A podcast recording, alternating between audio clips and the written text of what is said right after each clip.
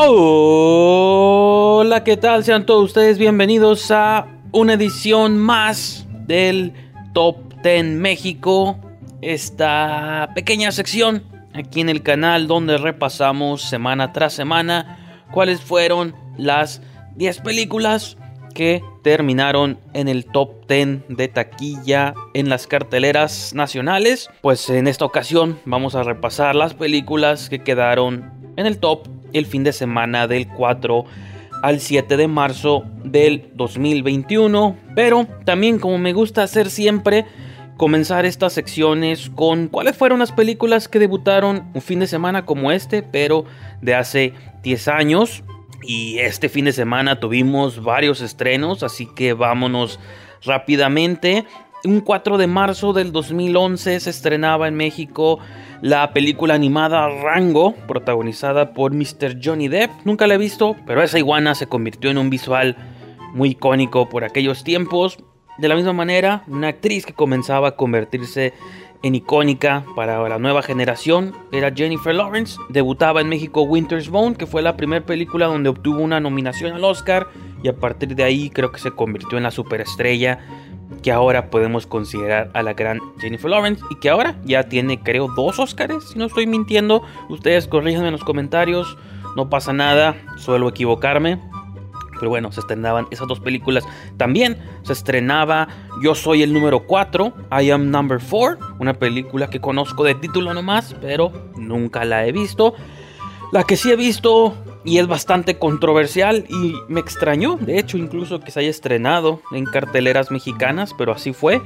I Spit on Your Grave, Escupo en tu tumba. No la original, sino el remake del 2010. En Estados Unidos salió en el 2010, acá salía en el 2011 y es un remake de una película clásica de explotación de 1978, pues aquí comenzaba lo que eventualmente se convertiría en una trilogía de películas. No I Speed on Your Grave tuvo una segunda y una tercera parte.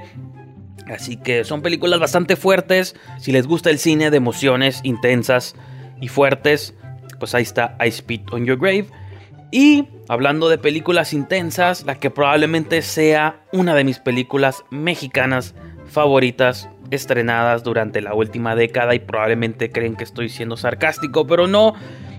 El clásico de culto en su propio respecto llamado Perras de Guillermo Ríos, que fue la única película que Ríos dirigió y aparentemente fue una adaptación de una obra de él mismo. Entonces probablemente fue simplemente un sueño de Guillermo Ríos llevar a la pantalla esta película y luego simplemente retirarse.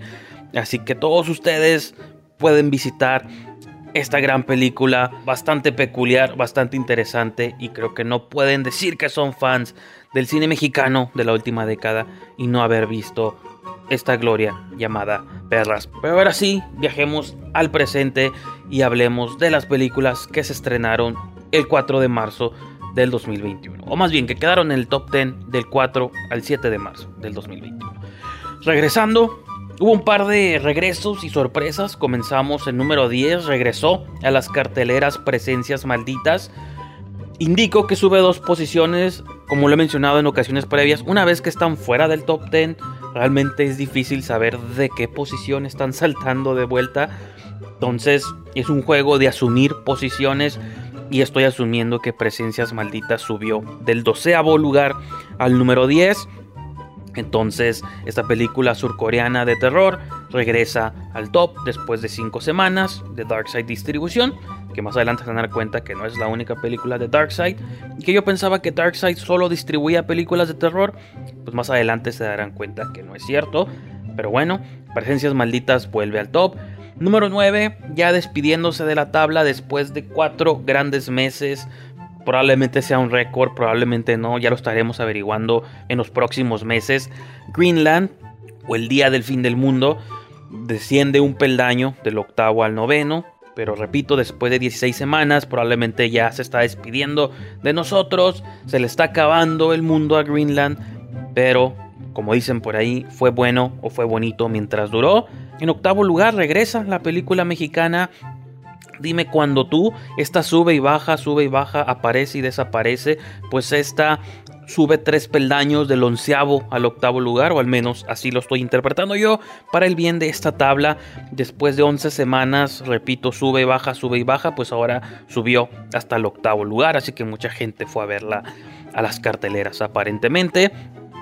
En séptimo lugar, descendiendo estrepitosamente cuatro peldaños del tercero hasta el séptimo, tenemos la película de terror rusa The Widow, que había subido la vez pasada, también sube y baja, sube y baja, pues bueno, ahora cayó hasta el séptimo lugar después de seis semanas, probablemente flote por ahí unas cuantas semanas más o probablemente desaparezca, ¿no? Depende de lo que se estrene en las próximas fechas.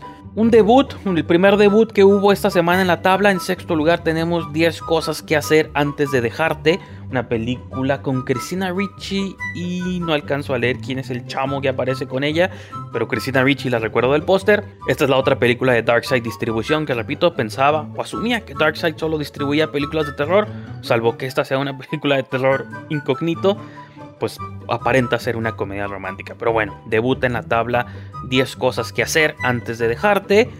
Quinto lugar, se sostiene en su misma posición de la semana pasada, The Croods, una nueva era, después de 13 semanas. Una vez que salga Greenland de las tablas, esta seguramente va a ser la segunda película más longeva en la tabla, con 13 semanas.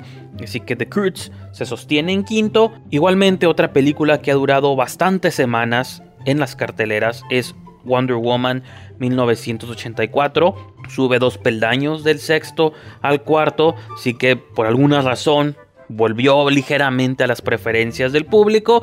A pesar de que es una película que ya pueden encontrar en línea, sigue siendo relevante ahorita en las tablas. En tercer lugar tenemos Monster Hunter, desciende un peldaño del 2 al 3. Esta película de acción y ciencia ficción interdimensional con Mila Jovovich cazando monstruos, pues bueno, descendió del segundo al tercer lugar. Esta película es de Sony y su descenso dio paso al que fue el segundo estreno de esta semana en la tabla, Chaos el Inicio o Chaos Walking, que aparentaba ser la primera parte de una trilogía, pero si investigan un poco su producción conflictiva, se darán cuenta que probablemente no volveremos a ver otra película en esta serie de Chaos Walking, pero bueno, aquí esta semana debutó en segundo lugar, desplazando a Monster Hunter, y yo fui a verla el fin de semana, coprotagonizada por Daisy Ridley y Tom Holland, creo que es una película que se disfruta meramente en el carisma de estos dos actores. Entonces, si son fans de Daisy Ridley por Star Wars o de Tom Holland por Spider-Man, es una película que sin duda no pueden dejar pasar. Acción, ciencia ficción, exploraciones espaciales. Es, es extraña, pero recomendable, en mi opinión. Pero bueno, este fue el estreno de esta semana.